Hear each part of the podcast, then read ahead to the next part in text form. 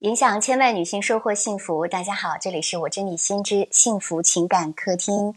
我是大家的心理情感导师小资。那大家有任何的情感问题、婚姻或者家庭危机，都可以添加我的微信，是我的本名肖姿琴，小写全拼加数字五二零，来开启一对一的心理或者情感咨询。今天是一期特别节目啊，我们在今天呢是特别邀请到在上海疫情奋战在第一战线的。上海市东方医院皮肤科主治医师卢医生做客直播间，我们来欢迎一下卢医生。你好，卢医生。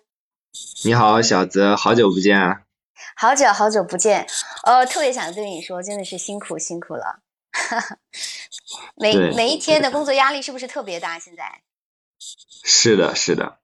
嗯，你们现在呃，就因为我们原来有有直播播一期是。关于皮肤方面的一些问题，那当然，大家一会儿有有关于皮肤科方面的问题也可以问卢医生啊。因为这一次呢，我们是作为上海疫情，然后入住方舱医院，呃，我我就特别好奇，就是您皮肤科医生也全部都要上战场，然后去去去做这样的防疫的工作，对吗？对的，我也一直在想啊，我一个做皮肤科的，做美容让大家变美的这样的一个职业，然后突然让我到一线到前线去了。最开始也是啥都不懂，压力很大，但是实在是太缺人，太缺医生了，没有办法，硬着头皮上。现在是不是整个上海只要是有医生资格的，或者是符合这个一个一个标准的，他只要是只要是上海的本地的医生，都得要上前线？呃，基本上公立医院的都要上，然后私立医院可能他们会以这种志愿者的形式。之前不是会有一些报道说什么召集采核志愿者呀，或者是召集他们的一个这种队伍啊？呃，其实社会上的这些私立医院的医生护士也在一线在工作。现在哦，那一天的工作量是多大呢？这个就要看。嗯，你在哪个地方了？你就比如说有些可能会比较好的，因为我平时是在浦东这边嘛，啊，你如果是去像陆家嘴啊这些，嗯，人口不算特别密集的，然后呃，组织的也会比较有序的这些小区去采核酸的时候，他们的工作量可能就会稍微小一些，平均一个人一天可能只需要采个几百个。嗯啊，那可能一天几个小时你就可以忙完，和平时上班也差不多，早上去，傍晚差不多就回来了。那如果是你被安排到这种，嗯，交通不太方便的呀，或者是风控楼特别多的呀，那需要就是不停的去爬楼，一层一层的去踩，挨家挨户的去踩，这样就特别费时间。然后我记得有一次我们分到一个。任务量特别大的一个大单，然后我们那天凌晨好像四五六点吧，五六点开始，一直干到晚上九点多，中间也没吃饭，晚饭也没吃，就不停的在干。就从早上六五六点开始，一直到晚上九点钟，就一直这过程，那喝水、吃饭都没有办办法保证。嗯，肯定没法喝水啊，因为穿着防护服的话，你喝水是中间是不可以，呃，不可以脱掉，不能摘掉口罩的，因为你进到这个小区，呃，从严格意义上来说，就是默认，呃，周围就是这种污染区或者半污染区。那这个时候，我们如果穿好防护服的话，是不能脱，那手也不能接触，就是皮肤的位置，就是要时时刻刻有这么一根弦儿。紧绷着弦儿，嗯，哇，天呐，我我还在想，那你们喝水怎么办？也就是说，从早上五六点开始，比如说你们只要是穿着工作服的状态，都是没有办法喝水的。可能中间换防护服的时候可以喝，稍微喝一口，但是也不敢喝。你喝了以后，你下午的时候万一想上厕所就很尴尬啊！天呐，对，那你这样的一个工作状态已经持续多久了？啊，我从我想想啊，我从二月中旬吧，二月中旬开始去隔离点支援，然后隔离点去了好久，三月份基本上都在采核酸，呃，然后到四月下旬刚到方舱，基本上一从二月下中旬一直到现在。二月中旬一直到现在，可能也没有休息，就一直是每一天，就是你们是属于你分的分到的工作是属于采核酸这一种，因为现在采核酸也是最密集的嘛，每一天可能有的是集采，或者是至少是一天一采，这样是不是？我是基本上每一个工作岗位都去过，隔离点啊、采核酸呀、指挥部啊、方舱啊，我都去过。哇，分别跟我们说一说，这个就是在这个过程当中你看到的，和就是具体的一些工作量，还有你的感受。嗯嗯嗯，其实最开始，最开始在二月份的时候，这边主要还是隔离点为主嘛。最开始的话，上海是要精准防控，从国外乘飞机回来的，或者那些中风险地区回来的，肯定要先在。隔离点待个十四天这样，或者是七加七。那隔离点呢？最开始的话是我们医院有几个呀？我们医院好像我也记不大清楚了，好几个隔离点，医生和护士轮着去。那每一个点位呢，需要有医生在，也需要有护士在。然后在里面的话，呃，分这个内场、外场。像内场呢，一般就是进到污染区，就是。有这种就是从外地回来的这些，我们默认他们是呃有风险的，那我们把它分到污染区。就进到污染区的时候，一定要穿好防护服，然后进去以后待满呃一般是四到六个小时再出来。那这个属于内场的工作人员。那外场呢，呃就是来沟通，呃就比如说呃这个航班到了，他们会送过来多少病人，然后帮他安排房间。或者是这一批病人，啊，他隔离时间满了，要把他送到呃居委啊，或者送到哪里哪里哪里，呃，安排这一系列的事情，然后每天采的核酸，呃，这个报告啊，有没有阳性啊，阳性的要往哪里送啊，什么是负责这块儿，分两块儿，那肯定是进内场的，它的风险更大一些，因为会有一定的感染风险吧。那外场呢，他就是要二十四小时守在那个指挥部，呃，随时要安排一系列的工作，就像这种护士里面的主班这种感觉。然后，嗯，一开始很多医护其实是在隔离点啊，就呃学到了这种严格的怎么穿脱隔离衣啊，怎么严格防护啊，这样一系列的流程。呃，最开始的采核队伍其实也是。从隔离点出来这批人，他们是比较有经验的。那然后后来开始大规模采核酸之后呢，呃，就是这批人可能再带一些呃没有呃这种防疫经验的这些医护，然后再慢慢的带老人带新人，呃，逐步的就大家都会有这样的一个防护的意识，然后在接下来就是三月份的工作中是这样一个外采，主要是。然后三呃，你说比较快，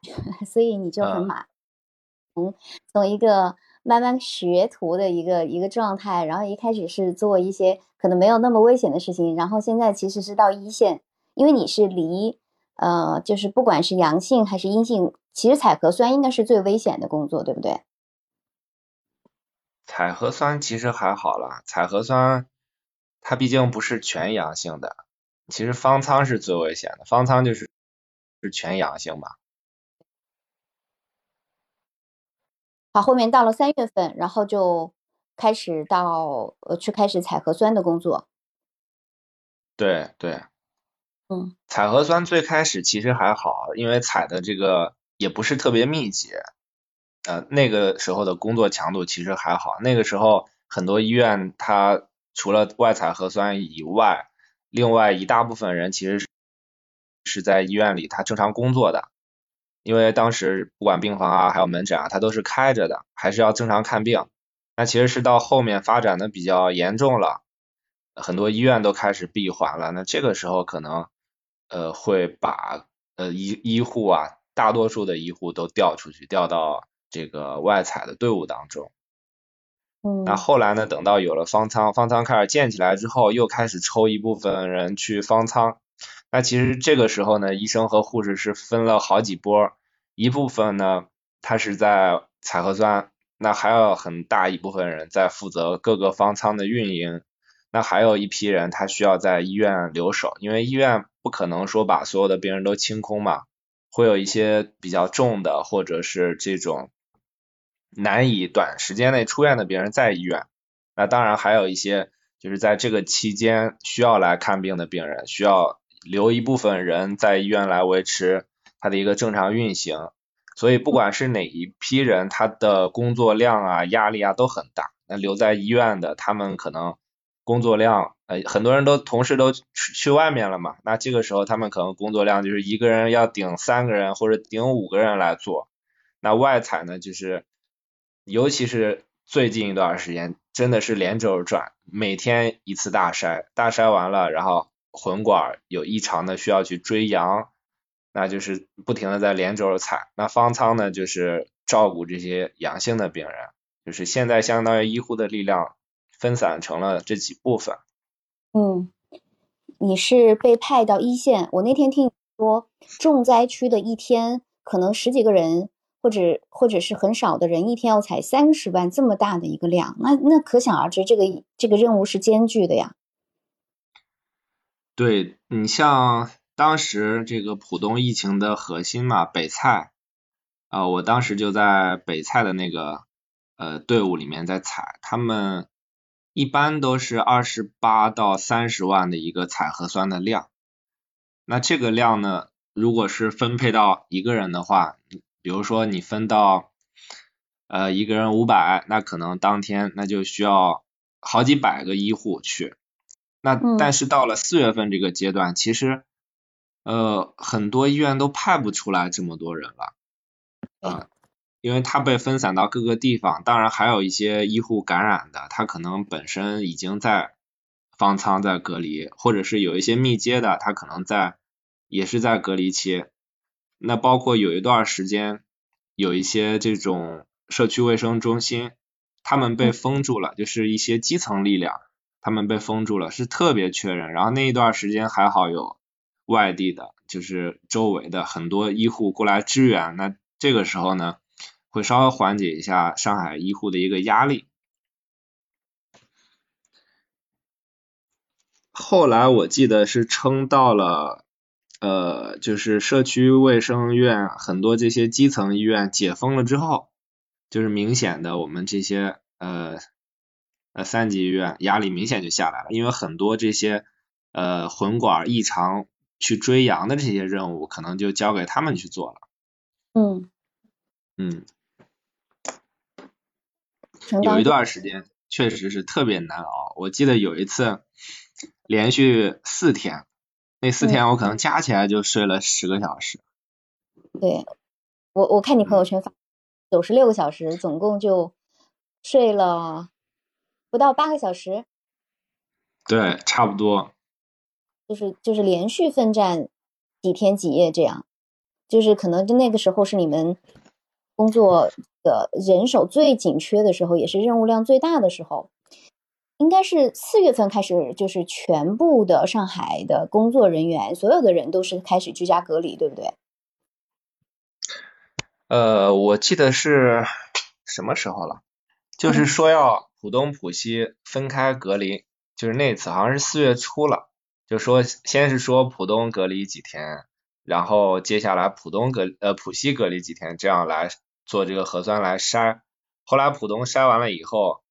呃轮到浦西封的时候，发现这个浦东实在是有点严重，然后就浦东就一起和浦西一起封了。那这个时候其实就全市就基本上是一个封闭状态了，而且这段时间是。医护人员最缺的那段时间，我记得最忙的就是那几天，四月大概三四号那个样子。让你印象最深刻的是不是就是最忙的那几天？我我是听说听你说四个人分了有有多少的量啊？就是一发现那个小区全部都要就是爬楼去上门去采，那个那个应该是这个就感觉到我的天呐，这这个 这这一天怎么过？那天真是真是太绝望了。那天我们那个组，我带的那个组大概是十个人，十个人的话，他给我们分了两万多的采荷量，那相当于是一个人一天要采两千多。但是好在那一天他其实是有一个外地支援的，他上午帮我们稍微帮了我们一下，但是他们中午十一点半就走了。呃，但呃就是他们走了之后，相当于是我们十个人要把剩下的一万多都给搞定。然后那天是直接是做到了九点多，我记得。然后我我待的那个小区，跟我搭档那个护士，最后都崩溃了，就在边哭边惨，特别惨。我的天呐！哦，后来后来好像到了傍晚那会儿，然后我们医院一个分院，我们南院，我们不是分两个院区嘛，我们南院过来了一批人，呃，过来了几个过来支援，还好有他们过来支援，因为当时我们除了要采完那个。普通的大筛之外，还有一些风控楼，就是那个楼里面有阳性的风控楼，需要去爬楼，就是挨家挨户去采，这个实在是没时间。如果是真是我们十个人再把这个风控楼采掉，我估计那天要通宵了。后来就是我们南院的这些同事过来帮我们把风控楼踩掉，最后还好在九点多完成了。因为你们其实是从早上五六点就开始，呃，就开始在工作，包括在准备核酸，就就一直踩到晚上，而且这个过程当中可能喝水的时间都没有，吃饭的时间都没有，因为你你不能不能够去下那个防护服，你可能最多只能脱一次，然后你吃个午饭，这样是吧？吃午饭的时候就简单的喝两口水。其实也就那天就没吃，也就换了一下，中间换了一下防护服，嗯，实在是这个剩的太多了，心想干脆就别浪费那个时间吃饭了，连着做吧。嗯，我我挺 拉雅的，就是有机会邀请在一线抗疫的您，然后跟我们大家来去分享，在这个背后医护人员所付出先艰辛，这些酸甜苦辣。这些辛苦可能是我们大家所不知道的，因为我们现在关注到的最多可能就是每一天抢菜呀，抢不到啊，就是居家隔离的这些人。但我们知道，我们一定会知道最辛苦的是哪一群人，其实就是奋战在一线的医生、护士们。而且您，你看做皮肤科的，你天天摘这个防防护服，您的这个皮肤状态还好吗？还好还好，我平时还是比较注意的。是，就下我们有机会再给你做一期您专业内的，就是怎么去爱护皮肤呀，啊，长痘痘怎么办呀，怎么抗衰老啊？我觉得这个大家也特特别感兴趣啊。那今天您是作为就是抗战抗疫一线的医生，呃，就是你想跟大家分享的，或者是在这个过程当中。有没有特别想跟大家说的话？在这个过程当中，你会感受到，比如说民众是是不是比较理解你们呢？是不是会觉得这个队太难排等？呃，其实从就是我的角度来说啊，呃，可能很多人看到的是这个，呃，上海怎么没有准备好啊，或者是做的管理多混乱呀？但是从我的角度看。虽然说最开始确实是有点乱，因为这个病毒实在是太厉害了，大家被打了个措手不及。嗯。那但是呢，呃，我现在是能明显的体会到，它是一天一天的在变好，变就是，而且疫情是一点一点的被控制住了，是很明显的能感觉到的。而且现在，呃，医护的压力相对来说也没有之前那段时间那么大了，就四月初的那段时间。就是疫情最严重的那段时间，确实是太难熬了。我记得我在那个指挥部的时候啊，就是有一次，呃，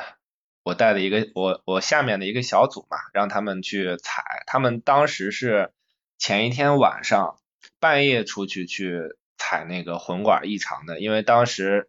上面要求就是当天。呃，早上就是早上之前必须把前一天所有的异常的都要采采出来，然后出结果，然后第二天呃凌晨五点开始要第二轮大赛，所以那个队伍他们去大概半夜十二半夜两点吧，两点出去去采，采完之后回来可能回来就四点了，然后五点这边要开始第二天的，然后他们又采采了一天，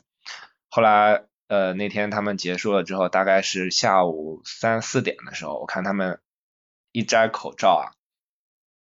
跟我想象中的不一样，因为他们竟然是几个年纪特别大的医生，就都是快退休的四五十岁，头发花白的。哎，我当时我差点眼泪没忍住啊，就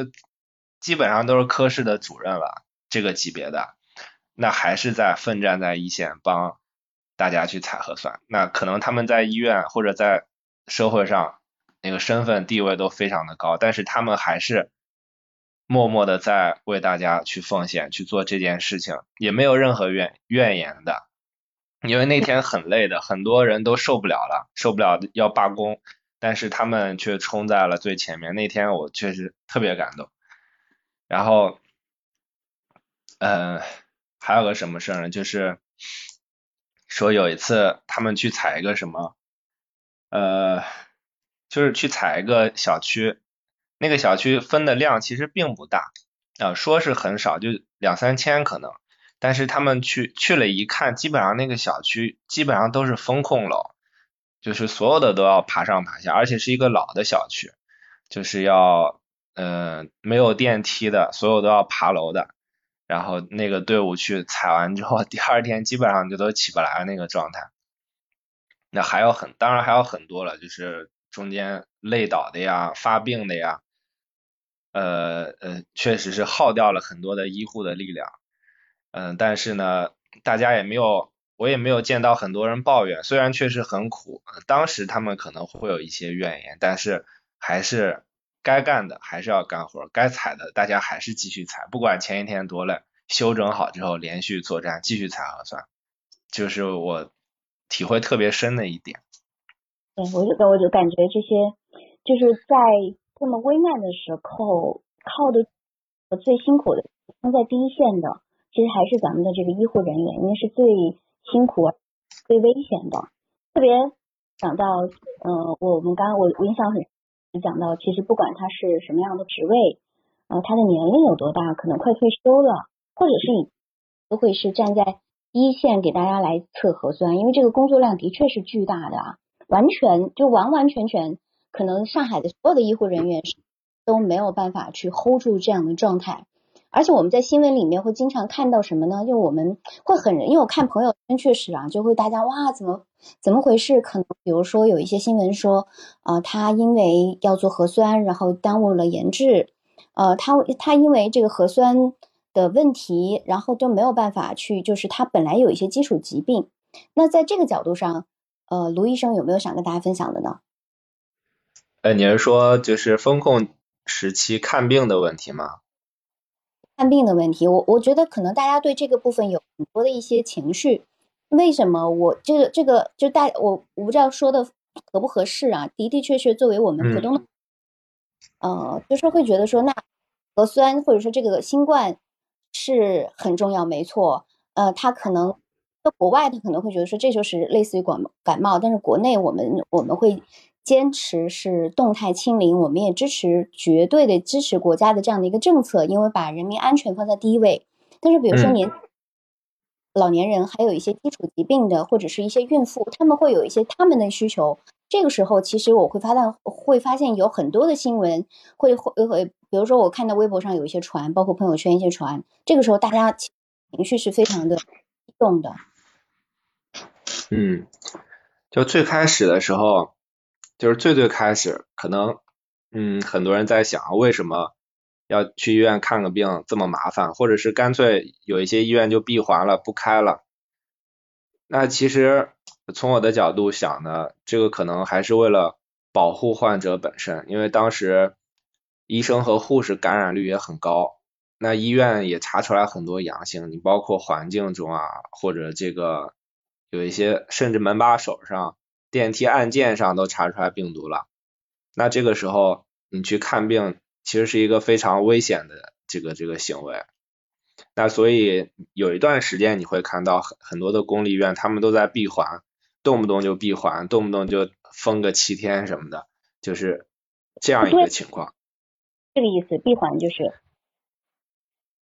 闭环就是这段时间，呃，就是医生和护士他们。停止流动，然后医院做好这个测核酸呀、消杀呀，那能保证医院最好是没有这个病毒这样的一个状态。那如果是比如说医院它本身就是有很多病毒在，有很多感染者在，那你再去医院看病，那风险不是非常高嘛？尤其是患者他对于这个病毒的防护并没有一个非常好的意识，那就算他有一些设备，他可能有一些细节上也没有注意，那如果到了一个阳性特别多的地方，那不就感染了吗？感染了他再回小区，那小区不就全感染了吗？嗯，对，我是看到过一个新闻，他出院回来以后，好像小区就呃就禁止他回小区，这个就会导致他又就是刚从救护车下来，医院的车下来，但是又没有办法回自己小区，就是这样的情况还挺挺不大的。对，因为这个这个东西你看不到摸不到，只能通过这个核酸检测来判断。那核酸检测它毕竟是有一定的滞后的。你测了以后，最快可能也要等个两两三个小时，它才能出来。所以能做到呢，只能是把所有的可疑的扼杀在摇篮。但是这段时间呢，看其实上海很多医院，它的门诊啊、住院部啊，基本上都慢慢在恢复了，呃，已经慢慢的在常态化了。你像我们医院的急诊量已经恢复到之前的百分之六七十了，那甚至有一些医院，他们所有的门诊都正常在看了。这段时间就就医的问题应该是已经得到了解决。对，其实不断的随着新闻不断的爆发出来，包括其实就是因为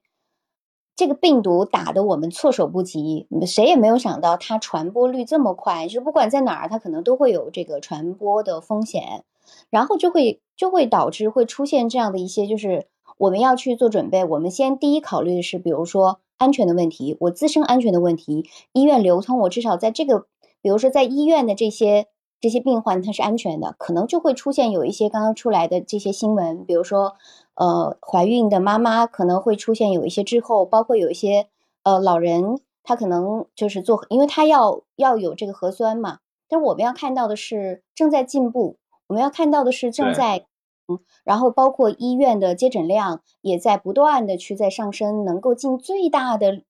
力量、最大的能力去帮助和救护这些我们的普通的老百姓们。所以，我就我觉得这个节目的意义非常的大，就是能够让我们不光是从自己的角度看，你能够从医生的角度，能够全方位的去了解这件事的时候，你你可能呃会多一些理解。对的，确实是从。呃，因为本身我们家我们小区也是风控区嘛，也是风控小区，确实是从居民的角度来看，会有很多的不满意，会有很多的怨言。也为什么物资没到啊？为什么买不到菜啊？为什么不让出门啊？都封了快两个月了，那为就是为什么不让去看病？会有各种各样的问题。那但是你从另外一个角度看，因为最开始确实是。没有经历过这么强大病毒的一个袭击，没有和之前武汉还不一样，它这个病毒的传播力度更强。那很多人把它当成大号流感，其实呃，它我觉得比流感要强很多，因为我见到不少这些阳性的有症状的，它比流感要要强很多。而且最近你看上海这些死亡病例慢慢爆出来了。确实是很危险。如果是这样的一个比例，你放大到两千五百万人，或者是甚至是全国，那真的是承受不了的一个代价。所以由打的措手不及到快速反应、快速应对，来呃这样一系列的一个准备过程、应对过程，它是需要一个过程的。我们在这个过程中，尤其是四月份这一个月的抗疫过程中，确实是看到了。不管是从管理层面，还是从下面的执行层面，还是越来越好、越来越有序、越来越有效的。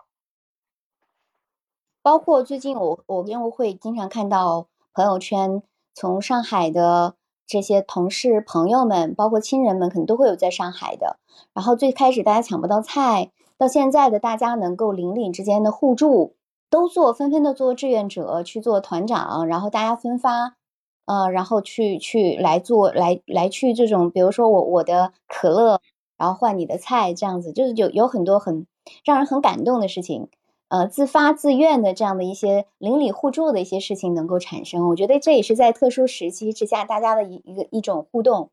会看到开始慢慢的会看到很多积极的元素。一开始我我真的是从我就很纳闷，说我呃我我原来原来我们在武汉的事情封城也好，还是其他地方的封城都没有感是。上海就是大家的这个负性的情绪特别大，我很好奇这些为什么？包括新闻上面可能也会压一些新闻啊，就我我，但是在上海，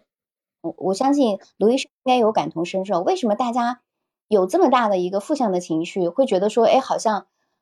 嗯，我也抢不到菜，我也吃不了，然后我现在工作也没了。这个这个很正常，在这样，毕竟上海。国际化大都市嘛，最开始是呃，不管是经济啊，还是秩序啊、管理啊，都非常好。一下子来了一个非常重大的改变，尤其是很多人关了这么久，呃，他的不管是焦虑情绪啊，还是这种抑郁的情绪啊，都会慢慢上来，也是可以理解，很正常的。你包括有一段时间我在家里待了几天，也是有点受不了，不让出门，不让看外面的环境，是受不了。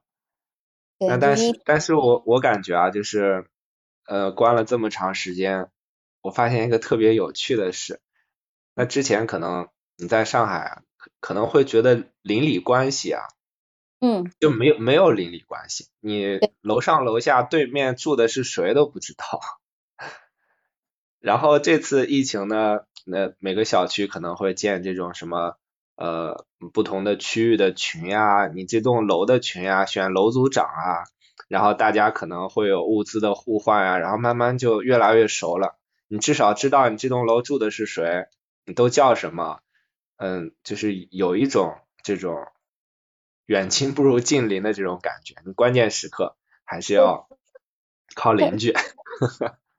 那我觉得温暖，就大家能够自发的做这样的事儿，然后对对对。然后去可能看到你家没有菜，然后给你送一点儿。因为我有一个朋友，他是长沙的嘛，他其实就哎，然后正好卡在隔离了，到现在还没有回来。我就看他朋友圈发的，就是哎，今天这个邻居给我送了蛋奶，明天那个邻居给我，他是什么都没有过去的，他可能只是带了换洗的衣服，所以他现在隔离到某一个可能是出租房里面，可能就是一些什么锅碗瓢盆全部是邻居送的。哈哈，是的，是的，我我相信像这样也是会比较多。那如果大家呃这会儿你又想问卢医生的关于呃我们的故事啊，包括你想了解的信息呃想听的有一些困惑的，你都是可以上麦来跟我们来聊一聊。呃，然后嗯非常的难得，我们今天在直播间邀请到卢医生，因为我们知道他是几乎是每一天都抗奋战在。疫情的第一战线，每一天，呃，要去呃做核酸，还要去到方舱的医院去进行工作。那么，我们刚刚从他的描述当中能够感受到，就是两个字、三个字，太辛苦。有时候四个字的话，就太辛苦了。就我我没有办法，呃，去给你做点什么，就是从从内心里面讲，就是佩服，真的是是。真的就是佩服两个字，所以大家，嗯，如果我们喜马拉雅没有其他的功能，也没有办法互动啊，这是开聊的模式。点击卢医生的头像，给他鼓鼓掌好吗？每个人有十个掌声，我们让大家来看到你的掌声，好不好？然后看到你在线，因为现在在线人数还挺多的，有三百三百多个人，你今天已经有两千个人，两千多来在线了，来鼓鼓掌，给我们的。特别的不容易，如如果没有这些医生护士在背后每一天的奋战和努力，我们其实没有现在这样很安心的你在家隔离的一个状态。因为你在你在家，你现在不愁吃喝，其实你代表的就是安全嘛。当然，我们我们很期待这个疫情早一点过去，其实都是离不开他们的一些付出，他们的努力。那你您您的这个家人和孩子，呃，在这个过程当中，应该是对您这个支持还挺大的。对的，本来我这个月我外采核酸结束以后，可能要回家封控嘛，然后正好接到了医院的一个紧急任务，说让我去一个新开的方舱，然后我就问问家我老婆，我问你自己在家带孩子行不行啊？然后她说没问题的，你去吧。呃，然后她就让我去了。我本来还很担心她自己带孩子，毕竟带了那么久了，我怕她受不了。然后她非嗯嗯，然后就过来了。也离不开家人在背后默默的支持。他一个人在家带孩子，而且孩子上网课吧，应该每一天，那可头疼的。小很小，三岁。三岁，那就是也就是看看动画片啊，然后开始学学英语啊，可能也会有这样子一些学前学前的教育了吧。对，也就瞎玩嘛。这个时候是最想出去的，这个小朋友能理解吗？对。现在一起，他现在也是也是知道什么外面有病毒有疫情，要待在家里。对对，这个年纪的小孩可能还不是那么的开始讲道理的时候，不没有那么懂的时候，他是最想要出门的。三四岁的小孩，对的对的。那你如果你每一天工作，你还可以回到家里吗？是不是也要去进行隔离？方舱肯定回不去的呀，方舱。你相当于是一个相对呃闭环的管理，嗯，我们现在相是住在方舱边上的一个酒店，然后每天就是从酒店拉到舱里，下班再拉回来，但是你不能离开这样一个区域，这边专门划出来一个区域来住。哦，那就是那个孩子和家人也可以住在里头，但是它是一个闭环的，是不会造成感染风险的，是这个意思吗？没有，这边都是医生。嗯，就是医护，我就不能回家。对，还是有风险的。比如说，我们有一个人在那边感染了，那这边所有的可能都有这个风险。嗯，所以要把这个区域隔离出来。也就是说，你工作从二月初到后面越来越严重，这一个月你可能就没有办法回家。呃，外采的时候是可以回去的，你在隔离点和方舱是不能回家的。嗯，现在就是。方舱的这个工作的性质，或者说您在嗯方舱这个里头，你要工作多长时间？它是怎么分配的呢？方舱的话，一般是嗯，就是看每个方舱的不一样。那它是有一些就是分好几个组，可能是四班倒，呃，一个组六个小时，然后不停的换班进去，那保证里面要二十四小时有医护人员在。那在里面呢，可能就是负责帮他们采核酸呀，呃，还有他们正常的一个秩序的维护呀，还有送送盒饭呀，还有一些常见的这些有啥不舒服稍微处理一下呀，这种是这种工作状态。我我会看到新闻里头，还有朋友圈里面传的，就是他们他们能够在里头互帮互助去跳舞啊，就改善一下生活环境。情绪很重要啊，如果你因为你你待在那儿，你是隔离，不管是隔离在方舱还是隔离在家，你开心也是一天，不开心也是一天。因为这个时候能感受到大家的这种压力是非常会非常大的，特别是送到方会方舱，他本人的这种情绪的压力，会害怕，会恐惧，然后他的家人的担心。像这个部分心理方面的一些援助，我们这部分有给他们做吗？我们医院好像是有派出这种心理科的过去，是有的。但是具体具体的话，我不太清楚他们是怎么分配的。在这个里头，大家就是一一般会干什么呢？就是每天吃饭，然后也就是。就是大家是这种，因为我不太清楚在方舱里面的一些生活的，呃，就是这种方式呀，包括他平常会干什么呀，可以给我们大家介绍介绍。方舱里面病人就是正常生活嘛，只不过就是住的可能就是大家一起住。嗯。每天就是该干嘛干嘛，到点了起来采核酸，然后吃饭，嗯，其他时间也没啥事儿。方舱里头的话，都是轻症的患者，或者是无症状，是不是比较多？轻症的。对，如果是症状比较重的话，会转到定点医院的。如果是无症状的，现在是不是可以在家隔离呢？还是必须也要去？如果你是阳性的，你是必须要到这个方舱去。现在好像是不能在家居家隔离的，如果是阳的话都会拉走。啊，只要是阳，你都会要拉到方舱医院。那根据你的病情的情况，然后看你是能够住在方舱，还是需要去呃，就送到医院去进行一些救护救治，这样。对的，现在是有一些这种专门的叫呃方舱定点医院，就是那个医院它收的全是阳性的患者，那会处理这个呃不管是这个呃新冠这个本身这个病，或者是你阳性。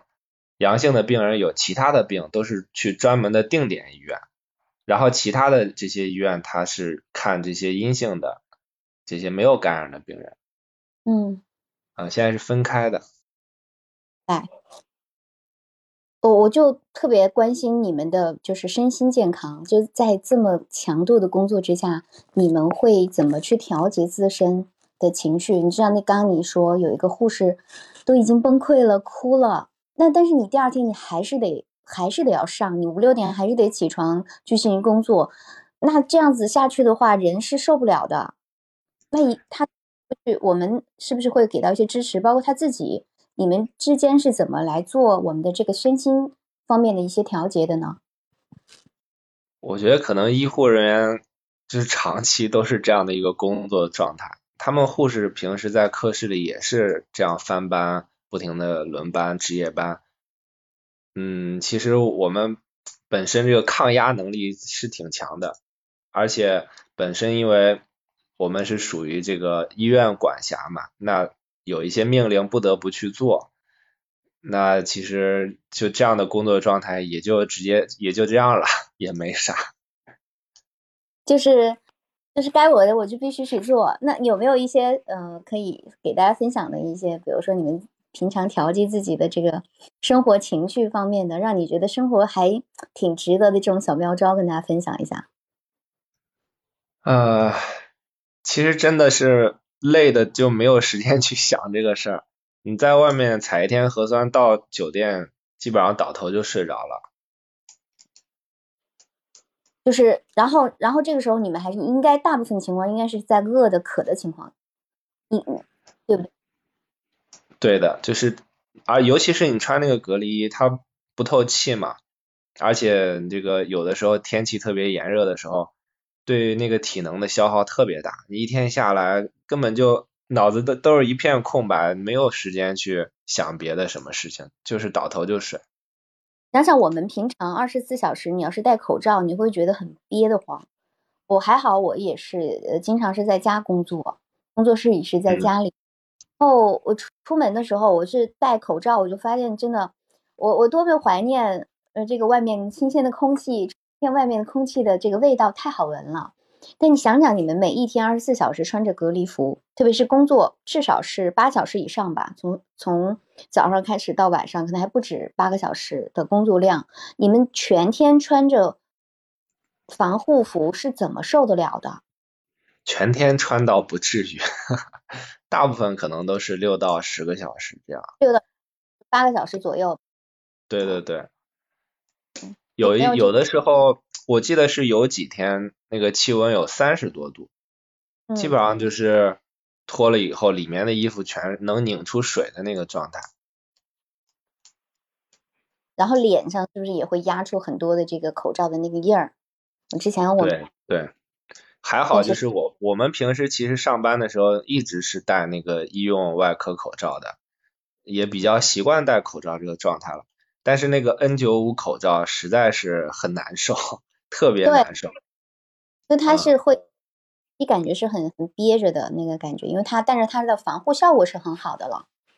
对，特别闷，而且那个带子勒得特别紧。嗯。啊。那那就是只能靠自己。身体的调节，让你能够有呼吸、有口气儿。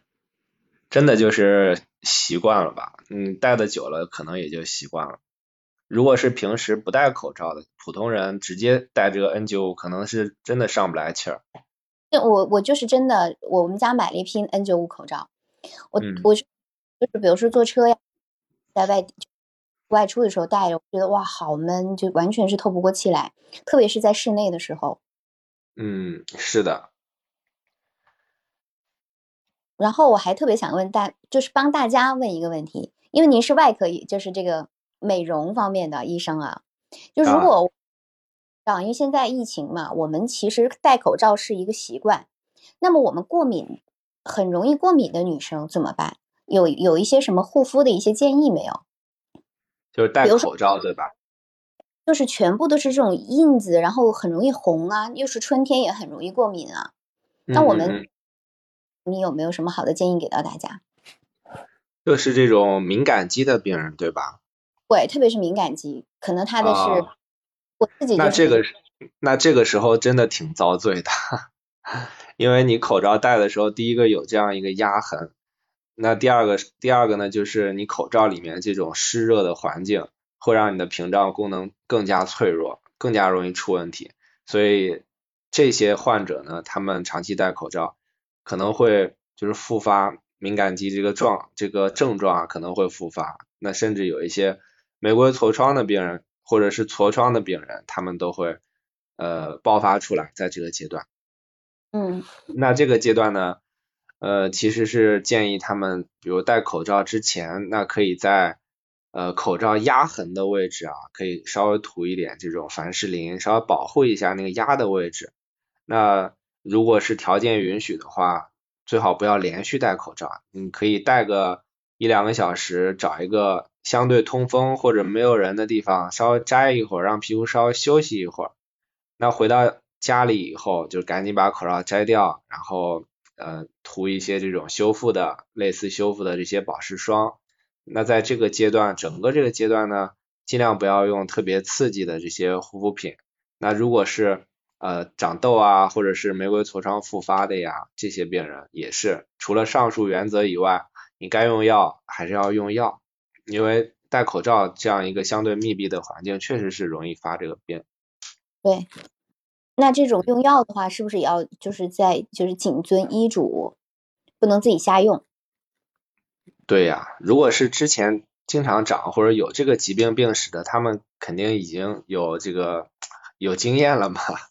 自己该用什么肯定也知道的，因为像我们容易过敏呢，可能我就常备这个雅漾的保湿霜、大白霜，过敏了然后就抹一抹 一抹。就是比较容易敏感的，可能就要备一些简单的抗敏的，然后注意不要刺激，就是口罩定期松一松，让它稍微休息休息，这样会好一点。嗯嗯，那看大家有没有什么想问？卢医生的问题，我们或者是有想聊什么关于上海这次疫情，特别是你跟邻里之间、跟医生之间有没有让你特别感动的事儿，让你印象最深刻的事儿，欢迎大家上麦来分享。我相信我们的听众都是呃全国各地的，当然也有上海的啊。那在这个过程当中，你看到的医生给你的印象很深刻的事情有没有？都欢迎大家来上麦，我们来举举手。然后，如果不方便上麦，也要，呃，点击我们的头像关注，点击小资的头像，然后点击卢医生的头像，然后给他鼓鼓掌。每一天抗战在一线，真的是一件特别辛苦的事情啊！刚刚给我们分享了他的在这个过程当中，应该是和他的小组，包括我们的整个的上海的医护团队，给大家默默做出的这些努力和奉献。有没有想想上麦的朋友们？给大家留点时间，因为我们卢医生也是上海东方医院皮肤科主治医生，嗯，那如果大家有关于这个皮肤方面的一些困扰，也可以问到卢医师、卢医生啊，非常的专业。如果不方便上麦，点击头像要鼓鼓掌。嗯，今天今天大家都比较腼腆啊。嗯。能可在这个过程当中，可能大家还是想特别想了解，啊，我们医生是怎么在背后去工作，怎么去为我们付出的？大家还有没有想了解的？因为我把我基本上想了解的问题，呃，都问到了。然后最后特别想问到一个问题，就是有没有让你觉得特别心累的事儿，卢医生？让你觉得哇，嗯，过不去的事儿，在那某一刻。呃，其实也就是四月初那段时间，那段时间就是可能管理上会相对来说比较混乱，然后我们医护人员相当于是执行者嘛，那就是上面一会儿会来一个命令，那我们就要去执行，然后一会儿是另一个命令，那又要去执行，那这个时候就是会感觉，哎呀，为什么会有这么多的不同的指令让我们去做，就根本没有休息的时间。那同时这个疫情看着它这个不停的在上升，就感觉特别绝望那种感觉。什么时候是个头？会有这样子，就是觉得就是，那我们医生，嗯，我们也是正常人啊，我们不是神啊。对，会有当时会有这样的一个感觉，但是，呃，你真的去干活了，那真的就忙的没有时间，也没有心情去想这个事儿了，那只能，呃，就做好当前的事儿吧，只能去做了。嗯。对，然后好在就是实际上也是在不不断的调整，因为确确实实这个病毒来的太猛了，谁都没有想到这次上海能够有这么严重。因为上海作为大都市，一般都是我们所向往的，呃，甚至是崇拜的，很多很多其他地市的都会会会以上海为，而且之前上海的这个抗疫工作都做的挺好的，啊，所以这次出现这个情况，我觉得医生应该真的是最难的。嗯，好在现在已经在一步一步好了。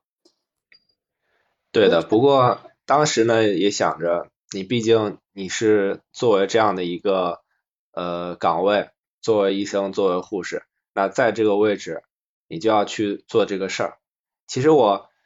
我前几年在武汉疫情的时候，我就报过名，但是没有让我去，都是派的，可能会派这些重症监护室的呀、呼吸科的呀，派他们去。支援武汉，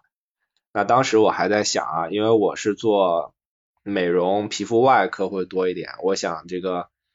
对于这种疫情，可能根本不可能有机会轮到我们科去做这个事儿。那如果是碰到有一些什么外伤的抢救的呀，抗震救灾的呀，可能身为外科出身的我们，我们还能去前线去抢救。那当然，这个对于这些疫情来说，呃，我可以说，在最开始的时候，我连一个呼吸科的护士我都不如。那我什么穿脱隔离衣啊、防护服啊，我一点都不会。你真的就是从零开始学，我真是没有想到我会有这样的一个机会，在这样的一个战场。是不是觉得嗯，特别就是有有这种价值感，有这种使命感在身？就是这个是不是能够一直在一线工作？会有这样的一个呃感受，就没想到，你，作为皮肤科医生会在这样的场合派上用场嘛。但是其实你不管是哪个科室的，你不管是哪个职位的，你在这样的一个场合下，你就是最普普通通的一个医护人员啊，就是需要你去抗议，需要你去在一线工作，那你就得上，是这样的一个位置，我觉得是，我是这样的一个心态。嗯，是，这个心态太好了。就是我既做奉献，我同时我也保持一颗平常心，对大家都没有任何的特权，我们就把自己的事儿、该做的事儿做好。然后，不仅你们也没有时间去想，然后就是想太多也没有用，还不如抓紧时间多休息一会儿。睡睡觉，能够正常的吃饭，呃，能够能够喝水，我觉得可能是最幸福的事儿了。对呀，那天。那天我做那个做抖音的那个编辑还在问，他说：“哎呀，现在感觉一点幸福感也没有，每天就封在家里。”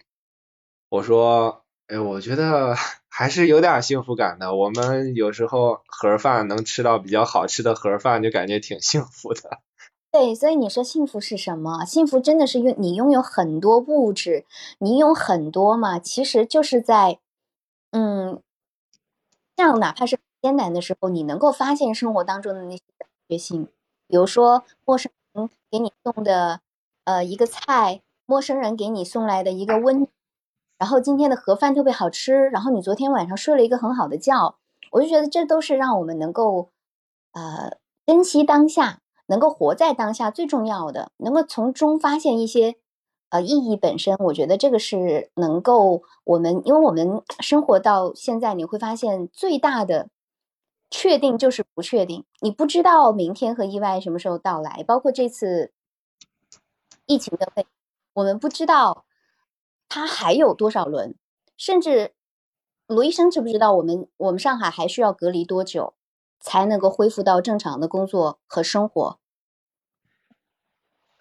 我从我的感觉上看，应该五月份差不多了。嗯，那可能就是不到一个月的时间，大家应该还是有一个目标，能够奋战吧，坚坚持吧，努。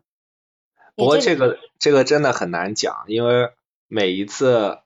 呃，就是召集我们去干活外采的时候，可能都会说这个是大决战了，最后一次了。然后下一次发现，哎呀。还是最后一，每一次都是最后一次。对，我我我，然后我现在是觉得我我是我在长沙嘛，我会觉得哇，长沙人民，就我就会觉得幸福也是，我就这种就现在能出门，然后可都没有菜吃，然后医生又这么的辛苦，那生活在其他地方的我们，其实你看现在还挺挺安全的，这是一个。啊，然后你还是能够自由的行动，然后你你不不愁吃穿，我觉得这已经是很好很好了。对对，现在自由就是最幸福的。我们现在你看，我们马上要到五一了嘛，能不能出去？上海人，上海的群众肯定是出出不了门的。你别说你能够，你楼下走一走，可能都有点困难，是吧？最好是，老师能够你就在家待着，哪儿也不去。啊，你就别想旅游了。所以这个时候，如果说你还能够旅游，你能够室室内游，就已经是最幸福的事情了。对对对，五一肯定是不行。啊，上海加油啊！所以给给你们，真的就是要给医生、护士们，你们奋战在一线的。这些工作人员，我觉得是深深的佩服，因为我们好像什么事情都做不了。我觉得我们能够做的最大的贡献，就是你做好你自己，你让你自己安全一点就可以了，不给社会、给国家添麻烦。对的，对的，对的。出门戴戴口罩，然后回家，呃，就是能够把手洗一洗，这就是能够掌握正常的。然后你不就是如果说你要是接触了这个，呃，有疫区来的之后，你一定要第一时间上报，不能够瞒报。就大概就是这一些，对不对？其实每个人做好自己应该做的，做好分内的事就足够了啊。所有的力量汇合在一起，那就是一个很强大的力量。也不用你特别去做什么事儿，就是做好自己的事儿。嗯，能够把自己生活，你你今天你你能够吃好喝好，然后睡好，然后把工作该完成完成。可能确确实实啊，你就包括我自己的工作，在今年因为疫情啊，其实都会受到很大的一些影响，呃，也会有焦虑，我相信都会有焦虑。可能医生都没有时间焦虑了，但是好多的不是医生的职业的，像我们就会受到疫情的影响，其实都会有焦虑。那最重要的是，就是我们要去练习和锻炼自己活在当下的能力，是这样。最后的时候，因为我是学正念导师啊。也是正念的冥想师，呃，如果在这个时候，不管是卢医生还是我们在线的听众，你要有时间的话，我会建议大家每每一天啊，给自己做做正念的冥想，能够去呃帮助你在当下有一个身心的安顿。呃，如果你能够每一天坚持练习的话，你可以让自己没有那么大的压力，因为有些人他可能情绪不好，然后注意力分散，然后每一天活在焦虑当中。我最后给大家分享一下这个方法，跟我一起来做好不好，卢医生？好的呀，学一下。对，我也把它录下来。如果大家嗯想要去练习的话，回头听我们的录音都可以的。然后小资也专门录的这个版本，呃，因为这个叫慈心禅，慈心禅和悲心禅呢，它是能够帮助我们去改变自己和他人的一个方式。比如说，通过关注我们的想法、情绪和行为，去打开我们自己的心，去爱，包括爱这个不完美的自己。呃，因为我们现在呃疫情当下的的确确有很多的，比如说受伤啊、失落呀、生病啊、死亡，可能都是经常发生的一些事情。那么我们很容易，呃，就是我们对这种痛苦啊，会会会会觉得，那我会很糟心的一些事儿。所以，我因为慈心禅的话，它是能够希望我们自己和他人都好。并不一定包括对痛苦的注意。那么它可以作为一个呃，我们讲悲心禅的一个良好的基础。呃，我们如果使用一系列的对自己和他人表达美好祝愿的简洁词来培养的话，就是哪怕你在情绪当下，或者是你现在特别焦虑的时候，或者是我们医生护士们觉得很压力大的时候，只要对自己说一句话，就是首先是呼吸，你能够慢下来，把注意力带到呼吸上，因为呼吸呢是生命的根本。你可以有意的把你的注意力放到你的腹部。然后做几次深长的腹式呼吸，吸气，呼气。深呼吸它其实是能够降低我们的压力，能够改善情绪，提升注意力的。那么大家呢可以对自己说这句话，叫做“愿我平安，愿我快乐”。可以跟着小字一起来念，就是在心里默默念出来，或者是你说出来都可以。愿我平安，愿我快乐，愿我健康，愿我安宁，愿我免除一切痛苦，愿我轻松自在。可以把这这几句话，你反复练三次，说三次，对自己说，在你身从呼吸带到这样子的一个身体的感觉上。愿我平安，愿我快乐，愿我健康。愿我安宁，愿我免除一切痛苦，愿我轻松自在。就是在慈心禅中，我们可以尽可能的把全然的注意力、力量和智慧能够带到每一个词句当中，你其实就能够感受到这些词句，呃，能够带给你身心的一个滋养。呃，那么接下来呢，我会教大家，呃，念一段冥想。它就是帮助大家发送慈心给到自己。如果此刻你正在躺着或者坐着，甚至站着都可以。那当然，呃，最好是在环境安静的地方，你能够坐着，或者是舒服的躺下，把这个慈心发送给自己。也可以闭上眼睛，只听小资来说就好。大家准备好了吗？啊，此刻在线的。二百一十六个人，我们都可以来跟随着小资老师一起来把这样子的一个慈心发送给自己。我们现在开始舒服的坐下，眼睛呢，你可以微微的睁开，要么呢就轻轻的闭上。